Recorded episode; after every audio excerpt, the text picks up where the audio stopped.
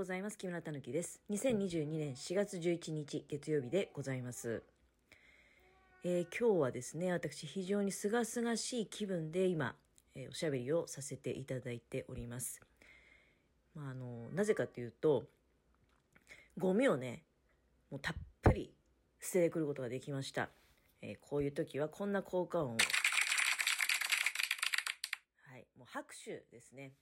まあ、私、過去配信でもたびたびね、なかなか捨てられない、捨てられないと、断捨離できないというふうに嘆いております。こう、物を整理してはね、結局、整理だけしてまた元通りにしまうということを、まあ何度も、特にこの春がやっぱりね、一番そういう季節なんですよ。うん、で、物を整理して、その、ずっとつくねてあったものの後ろのね、あの、ほこりとか、そういうのをちょっとまあ、綺麗に拭いたり、あの、掃除機当てたりっていうのをして、またそこに収納するっていうね、えーことを何遍も繰り返してきていたんだけれども、今日ついにね、まあ正確に言うとだから昨日、うんいろいろこれもいらない、あれもいらないと。まあ、きっかけはベッドをね、やっぱり処分したっていうのは大きいんですけれども、で、ベッドの中身とかも引っ張り出したりするし、で、ベッドの上にね、ずっとあの、無圧布団を、なんかすごいややこしいことしてたんですよ。立派なマットレスを引いておき、で、その上に、西川の 無圧布団。で、今のね、若い人は、無圧布団って聞いても、はてなって思うかもしれないけど、あの、あれじゃない？低反発マットレスみたいなものを、うん、敷いているというイメージでいいんじゃないかと思うんですけど、まあ、あの、松布団ってこう点で支えるって言って、こう、なみなみ状の、なんか、硬いウレタンフォームみたいなのあるんだよね。それを、まあ、それを敷いてたからこそ、あの、マットレスが本当シミも一つもなく美しい状態で、まあ、あの、エコープラザにね、新潟市の話なんですけど、新潟市のエコープラザに引き取っていただくってことができたんですが、で、その上のマーツ布団、まあ、なんと言ったって、私、私自身はもう5年以上ベッドに寝てないし、それがだからまあ手放す今回ね、きっかけ、きっかけっていうか理由なんだけど、家のものもそんなに布団の、そのベッドの上では寝てなくてですね、うん、だからその無圧布団も異様に綺麗なのね。で、それを、まああの、あれって三つ折りみたいにできるのね。ちょうどあの、体育館に、マット運動のマットみたいな感じの畳み方するんだけど、畳んで、しまいましょうってなった時に、その、ずっとベッドの上に乗ってたもんだから、しまい場所がなくて、そのしまい場所を作るためにどうしようって考えた時に、まあ我が家、あの、過去配信で、布団ももう5組ぐらいあると。うん。来客を意識しすぎて、なんかいろいろ取っておいてね。布団やらなんやら。まあだから無圧布団もはっきり言って4枚あるんですよ。無圧布団だけで4枚もあるんですよ。どういうことって感じなんだけど、まあそれはまあいろいろまあ理由はあってしょうがないんだけど、まあ無圧布団もだから今回そのベッドと一緒にもうくれちゃったらどうかと思ってたんだけど、さすがに家のものがね、無圧布団って結構高いんですよ。無圧布団はいいんじゃないとか言うわけですよ。うん、でもしまえればしまっておけばいいんじゃないなんて言うから、ところがまあしまい場所はだからないよって言ってたんだけど、まあそう、今回作っ、しまい場所作ってでも、その、無圧布団を家に置いておくことを優先させましょうっていうことでね、なんか、いろいろもう重い掛け布団とか、それから、あの、もうだいぶ使い古しちゃってる毛布とかね、冬用の、いろいろあったんですよ、シーツとか、ボロボロのタオルケットとか、そういったものはもう一切合切全部捨てたのね。で、その結果が、45リットル8袋っていうことに、えーなってしまったんですけど、相当の量だよね。なんか私、ずっと、ゴミステーション観察してて、傾向としては月曜日は一番ね、ゴミの量少ないんですよ。うん。で、どうだかな？水曜日が一番多いような気がするんだけどね。だから今日は、だけど私が45リッターかける8つも捨てたもんだからもうね、あの、まあそれでも全然、だほぼ私が捨てた ゴミだけが大量に存在してるっていう状態なんですよ。まあもちろん今まだ7時前だからね、これからどんどん、あの、出てくるとは思うんだけど、あれ水曜日あたりに捨ててたら、もうだから、パンパンになって入りきらなくなってたと思うのね。だから、あのー、まあ私も早々と6時前に、それこう、何往復かしてね。6時前っつったって、そんな、ほんのほぼ、ほぼほぼ6時ぐらいですよ。あんまり早く捨てても怒られちゃうんで。まあ何しろね、何往復かして、あの、捨ててきたんですけど、え、ちょっとね、猫ちゃんがね、そんな感じでした。あ、そう、それでね、あの、クリアファイルのゴミでね、ゴミ関連で言うと、と前回、前々回ぐらいなのかな。あの、クリアファイルを、その履歴書をクリアファイルに入れろっていう話でね、あの、それは、まあ、私の主張はね、もう変わらないですよ。絶対に違うと。いうこと、まあ、こういうこと、こういうことを主張してるとね、仕事見つかんないかもしれないけど、あの、まあ、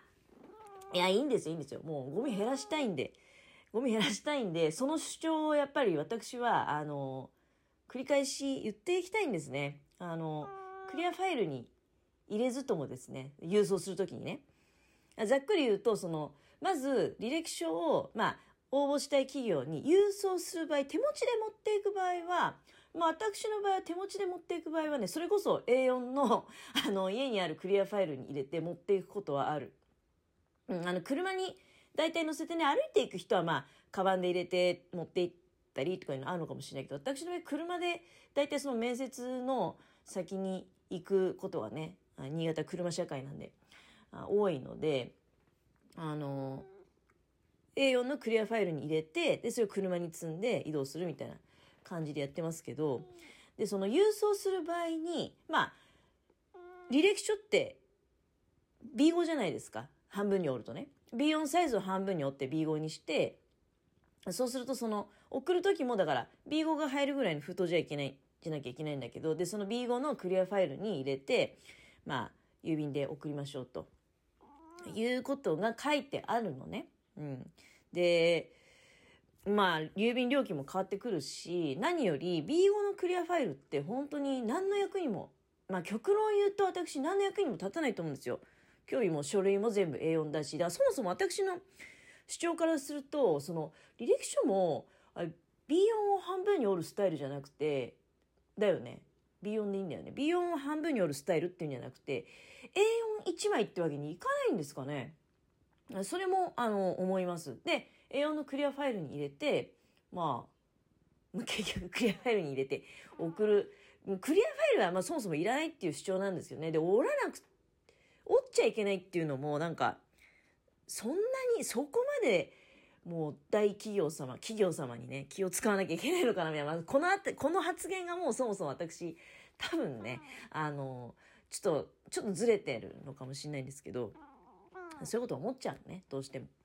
そうしましたらですねあのちょっと共感しましたっていうギフトとともに、えー、甘党あずきさんという方からこのようなメッセージを頂戴しました。ご紹介させていただきます。ありがとうございます。甘とあずきさん、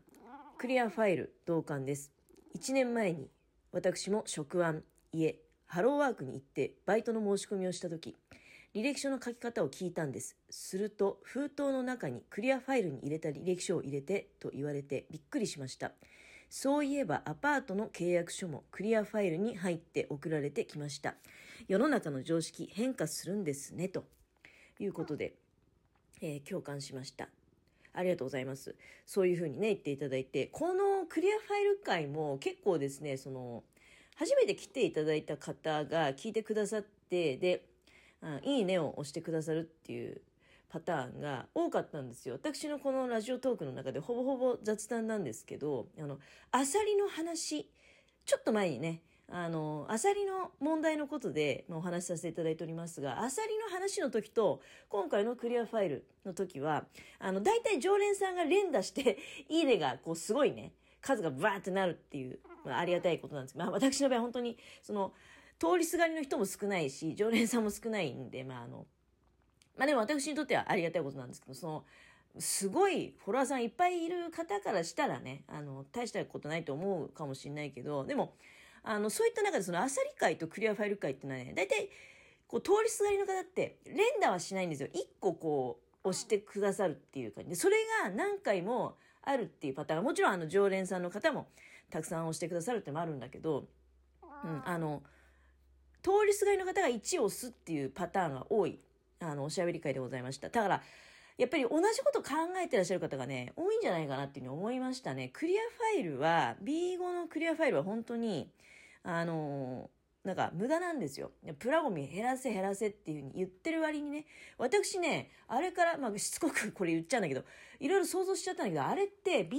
クリアファイルの過剰在庫を、こう、効率よく処分するためにはどうしたらいいのかっていうのを、クリアファイルを作る業者の方がですね、考案した結果が、あの、いや、履歴書を入れる、入れるべきだと。ね。雨に濡らさないようにっていうふうに。これを、あの、言えば、職にあぶれた人がですね、やっぱりそれはもう、わらをもすがる思いで、B5 のクリアファイルに入れればね、その、履歴書も、まあ、目立つかもしれないとか、好印象を持ってもらうかもしれないみたいなね、ことをみんなが思って真面目にやるであろうと。そういうなんかね、あの、謀略としか思えなかったですね。だから、あ潔くですね、B5 のクリアファイル、まあもちろんもう即刻製造中止してほしい勢い。だって、世の中の書類ほぼほぼ A4 なのでね、100歩譲って A4 のクリアファイルは、あってもいいよ。だけど B5 のクリアファイル、じゃあ逆に使い道あるんだったら教えてほしいですよ。だから、それ以外の、履歴書入れる以外の使い道をね、あの、クリアファイルメーカーは積極的に、やっぱり、それを言うべきですよ、逆に。なんか困ってる人に使わそうっていう、その発想がもういただけないんですよ。もうあの、それはもう衰退していくことなんで。まあ、こんな、こんなことでもほぼほぼ時間、結局最後ね、使ってしまったんですけども、あの、甘党あずきさんには、えー、本当にありがとうございました。そういう共感しましたっていう意見をいただいたので、よかったなと思っております。